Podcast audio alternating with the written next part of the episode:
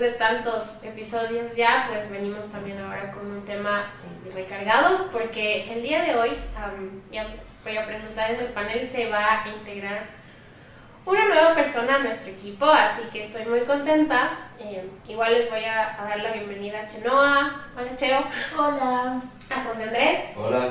Y el día de hoy se va a incorporar Pilo a nuestra mesa de los podcasts, así que Pilo, bienvenido. Gracias, Dome. Hola con todos.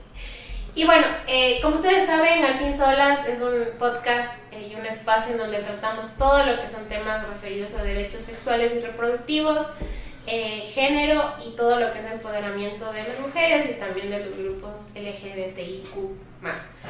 Y hablando de eso, el día de hoy vamos a tratar un tema muy interesante que nos pareció súper importante y si bien hemos tratado los estereotipos de género ya en algunos episodios pasados, es, es, importante como ir desmenuzando un poco cómo se va aplicando esto en algunas situaciones. Entonces, el día de hoy eh, tenemos como tema los roles de género en los estereotipos de las orientaciones sexuales. Si bien ya hemos explicado que los estereotipos de género que te, te asigno, te asignó en sí la sociedad, son malos, son tóxicos y deberíamos erradicarlos para poder ir previniendo incluso ya problemas más grandes como el machismo y todo esto, o la inferioridad en la que la mujer y otros grupos han sido puestos por años.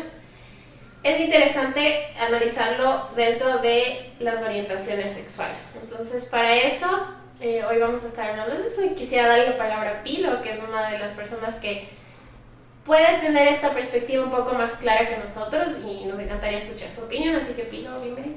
Gracias, Domi.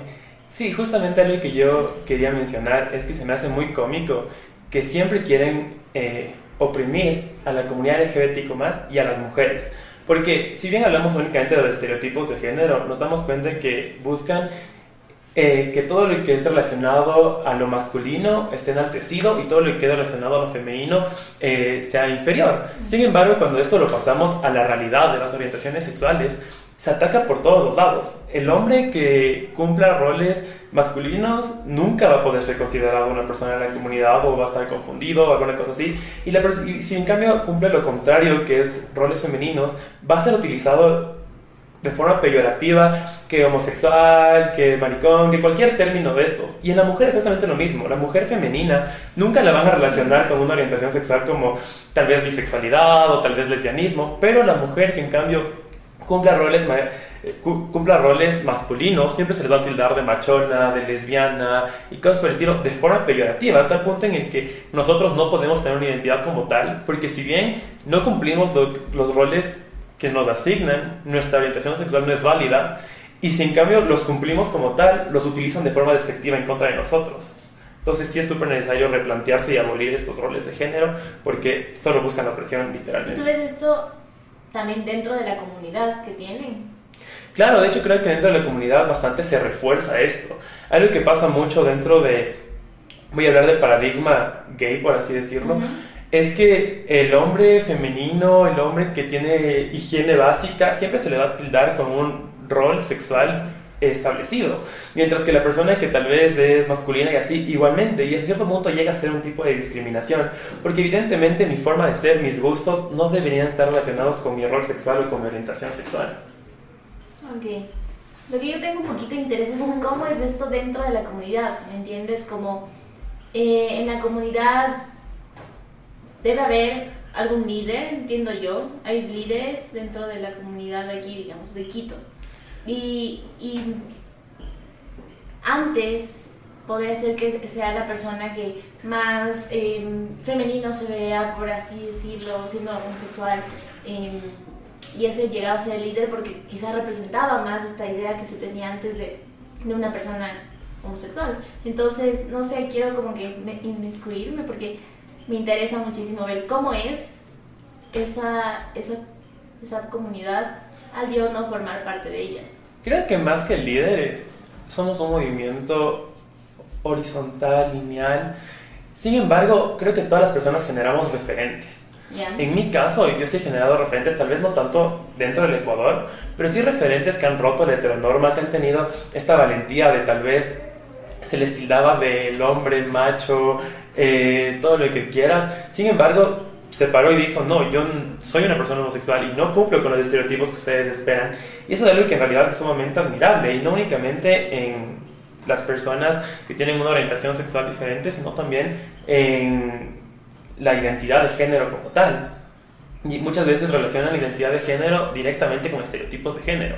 Es decir, en verdad, para que tú puedas ser considerado una persona con un género diferente al que se te asignó al nacer, tienes que cumplir los estereotipos de género que la sociedad te obliga. No puedes únicamente ser, ¿me entiendes? Tienes que cumplir para poder satisfacer esta imagen de que tú en realidad cambiaste de género. Y um, acotando un poco esto, también yo digo que esto se vive en todos los espacios y se ha normalizado totalmente. En la universidad son cosas que tú escuchas y que tú ves y que tú, y tú, tu presencia, si eres testigo. Por ejemplo, yo me acuerdo que era una situación de escuchar conversaciones entre mis amigos, y ni siquiera amigos, compañeros de clase, en donde se referían en tono de broma y yo creo que eso no hay que tomarlo como una broma, el decir como pareces maricón, eres, esto, eres pareces gay, cuando lo que Pilo decía, por ejemplo, un hombre tiene una higiene básica o se quiere cuidar que no tiene absolutamente nada de malo, referirse a como ser gay, por ejemplo, es algo que no está bien o que es algo anormal hasta ahora. Entonces son situaciones que a la final eh, te van haciendo y te van abriendo este espacio de cómo hemos sido eh, encajados y hasta ahora no hay esta terminación de foco incluso de tolerancia y respeto y, y, como educarse, o sea, entender, a mí me parece súper mal, o por ejemplo en el caso de las mujeres, como parece marimacho, o estas cosas de por qué tenemos que ah, relacionar que lo que decía, la masculinidad es como algo, siempre ser fuerte, por ejemplo, o la feminidad, en este caso ser como débil, o lo peor, o pareces una niña, estas cosas se escuchan. Y yo cuando escuchaba en la U decía, ¿cómo este puede ser un lugar seguro? Si tú te estás refiriendo a tu amigo que parece gay, haciéndolo despectivamente como que es algo malo. Entonces, si tú escuchas esto, eres parte de estos espacios, para. O sea, yo creo que ahí también a veces uno se paraliza, como no sé qué hacer. Y yo escuchaba y me indignaba porque no estaba bien. Es hacer la acción de ir y decir, oye, ¿qué tiene? O sea, primero no uses esto como un insulto o como una burla porque a la final estos estereotipos de género están haciendo tanto daño y no lo hemos normalizado, creo yo, en la sociedad. No sé. Oye, ¿y cómo se puede luchar o cómo se ha venido luchando contra estos estereotipos de género?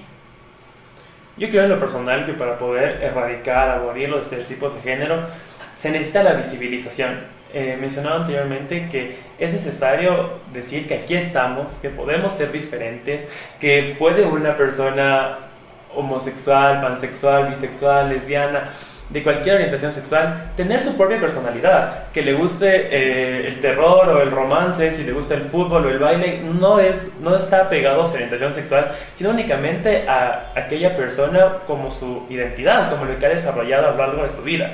Y creo que es necesario visibilizarnos. Muchas veces únicamente se visibilizaba aquel hombre homosexual, mujer lesbiana que cumplía el estereotipo de una persona gay, de una persona lesbiana. Entonces por eso relacionábamos siempre al hombre homosexual con aquel estilista, con aquel que no está mal, vale recalcar, o aquella eh, mujer lesbiana con aquella mujer que únicamente cumplía los roles masculinos y cosas por el estilo.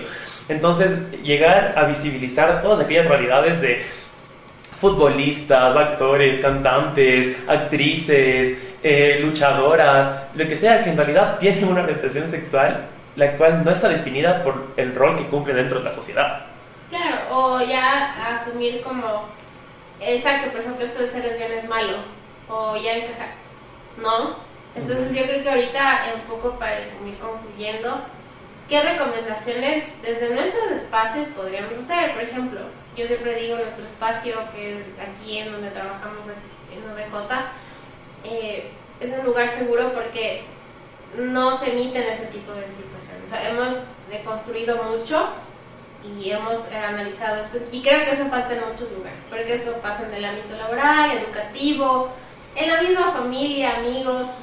Y creo que si tú eres y escuchas de eso, creo que sí es importante como parar ese tipo de cosas. No sé qué piensas tú, Pilo o José, en este caso de cómo las recomendaciones que tú darías como, o, o sí, recomendaciones, pero más que todo, ¿qué acciones podemos tomar nosotros, como yo siempre digo, desde nuestras trincheras? Como, no te quedes callado y no seas indiferente. Sí, a mí sí me ha pasado y desde que entré a trabajar en, en ODJ, tengo una diferente perspectiva.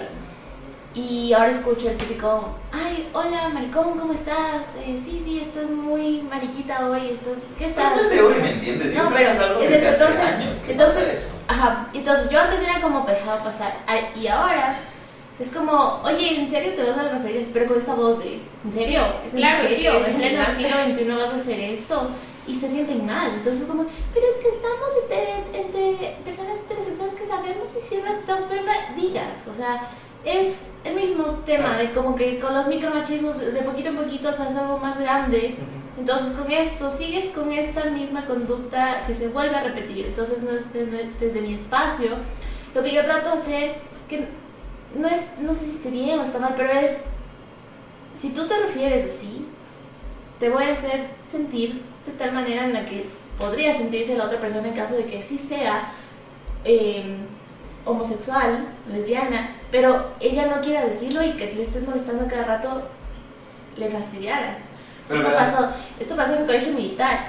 Eh, yo me acuerdo que de chiquita salió en Teleamazonas esta noticia, súper grave, de que los compañeros de mi colegio militar le hacían bullying a este chico y un día va, eh, 10 años, 15 años, me estoy inventando, va el el compañero que uno de los compañeros que más bullying hacía a este a este chico va a cortarse cabello en la peluquería y resulta que era el, el, niño agredido por ellos se encierra le dice sí ya vamos a, cerrar la peluquería cierra la peluquería le dice tranquilo yo te voy a cortar el cabello le cortó parte del que o sea de, de la de la piel o sea fue terrible entonces él, los argumentos que presentaban era es que tenía tanto odio reprimido. Entonces, yo no podía decir que mi orientación sexual porque a mí simplemente me molestaban y yo sabía que eso estaba mal.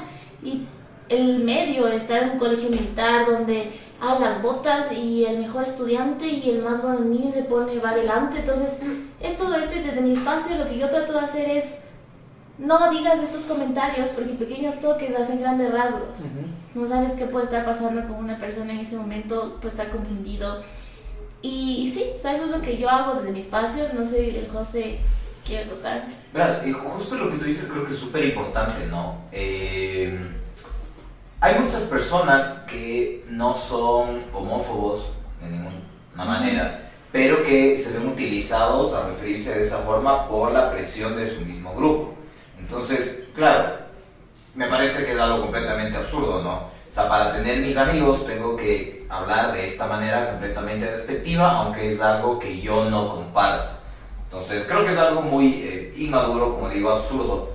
Pero el hecho de que, digamos, acciones como las que tú acabas de hacer, y que nos acabas de contar, creo que es muy importante, porque de una u otra manera vas metiéndote mucho en la opinión de ese grupo y vas haciendo que paulatinamente vayan ignorando, eh, vayan dejando de lado todos estos términos. Y claro, lo ideal es que todas las personas eh, que no somos homófobas, que estamos completamente a favor de todo, literalmente, tenemos que a través de estas pequeñas acciones tratar de cambiar la misma sociedad, porque no es algo que solo se presenta con tus amigos, es algo que se presenta con tu familia, con algún conocido en la calle, con, en el aula de clase incluso hay muchos profesores, y por ejemplo desde el ámbito del derecho, le puedo contar yo, hay muchos profesores que también utilizan estos términos, lo cual es algo completamente denigrante, ¿no? Que se supone que eres lado, defiendes derechos, pero de qué manera estás defendiendo los derechos y de todas maneras te refieres de una manera despectiva contra personas y evidentemente terminas vulnerando sus derechos humanos. Es algo súper complicado, ¿no? Pero creo que sí, todos estos pequeños pasos marcan bastante la diferencia, en resumen. Sí, es, y dentro del ámbito laboral ya después te vas a tocar con temas de la realidad que tú dices, em, esta persona sufrió tanto para poder autodeterminarse como ahora le está pasando. O sea, nosotros justo eh, llevábamos un caso de naturalización, una persona trans. Y la primera vez que yo tuve el acercamiento, eh, a ella, para mí fue súper fácil referirme a ella porque yo sabía cómo ella se identificaba y a pesar de que no se ve como se espera que se vea una, una mujer y se vea delgadita, es lo que ya la sociedad em, acepta. Ella, ella, me, ella me contaba su historia y, y simplemente empezamos a tener este tipo de empatía y yo al inicio era como súper cerrada porque ella era un poquito hostil, no, no confiaba mucho por el hecho de que, como te digo, ella siempre pensó que estaba en esta cápsula reprimida y no podía ser ella, entonces em, ella me contó que la primera persona que supo fue su abuela antes porque ya sabía que se iba a morir.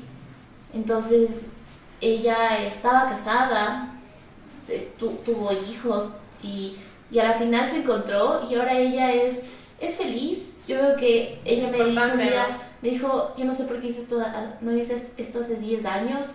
Eh, y nunca está ya le dije, nunca es tarde. Generó esto en ella problemas de ansiedad. Ella tenía una discapacidad psicosocial de un 51%. Entonces, imagínate tú al tener esto y sentirte más em, oprimido por, por, los típicos estereotipos de que no vas a poder ser trans porque no te ves como una, una mujer trans. Entonces, es, ¿y cómo se ve la mujer trans? Es como te vende el maldito mercado. Entonces, ya empezar a tener contacto con, con personas de la comunidad te hace ser más empático, te hace ver que no es que le tengo que tratar con cuidado porque no sé que la afecta. No, simplemente somos todos iguales. Entonces, trátales como una persona igual. Somos humanos. Entonces, es esto. Simplemente me encanta tenerle, ya terminando, me encanta tenerle al pilo aquí. Es como que tiene una perspectiva Siempre es importante porque este podcast tiene el objetivo de como tiene el objetivo de, de para estos temas tabú que aún no se hablan o que son incómodos y hay que incomodar. Y el pilo se incorpora porque siempre es bueno tener la perspectiva desde el lugar, o sea, desde el espacio en donde tú vives, desde, porque nosotros si bien hablamos de, en base a lo que contamos, no somos como de ahí, pero estamos en la causa, siempre es bueno darle voz, entonces el pilo creo que es el que mejor conoce y nos encanta. Sí, bueno, y algo que yo puedo decir ya igual para finalizar, es que primero lo que dice la Cheno es real. Muchas veces las personas que nos encontramos con una orientación sexual diferente o con una identidad de género distinta, em, tendemos a estar mucho a la defensiva porque por sociedad como tal hemos sido atacados, hemos sido discriminados y se vuelve un tipo de defensa esto de estar a la esto de ponerte a la defensiva justamente para que no, no, te opaquen.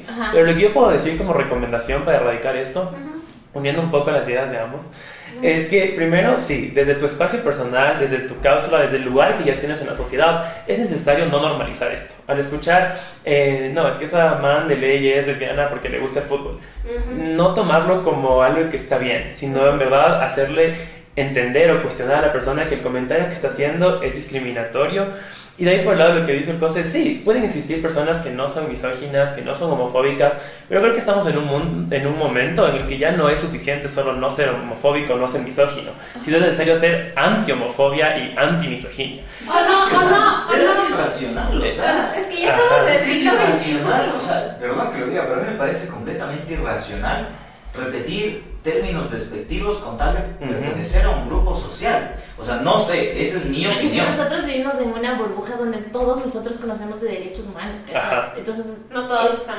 No, y aparte, no todos tienen como, este lugar. Entonces, en el siglo XXI, no en el siglo XIV. O sea, pero si tú vas a un colegio en no sé. A una fiesta o simplemente a una fiesta, te conoces con alguien y se van a referir de esa manera. Ese es el problema. Sí, pero yo creo que justamente es esto. Creo que por mucho tiempo nos hemos, nos hemos enfocado en cambiarnos a nosotros, en decir, yo ya no soy homofóbico, yo ya me deconstruí, ya no soy misógino, pero no replicamos este instinto de soy anti-misoginia, soy anti-homofobia y voy a cuestionarlo y voy a luchar y tengo que alejarme de amistades y tengo que hacer cosas por no replicar estas actitudes en mi vida que puedan luego normalizarse frente a otras personas es sumamente importante. Por ejemplo, lo que yo agradezco muchísimo de ODJ es que yo vine aquí y me topé con un safe space, con un espacio en el que yo podía ser yo mismo, que yo podía expresarme como yo quería, yo podía hacer lo que yo quiera. En realidad, esto no pasa diariamente. Algo que yo tengo constantemente es, sentarme en una mesa y tener miedo de ser yo, porque no sé cómo se va a referir la persona de al frente o cómo va a actuar.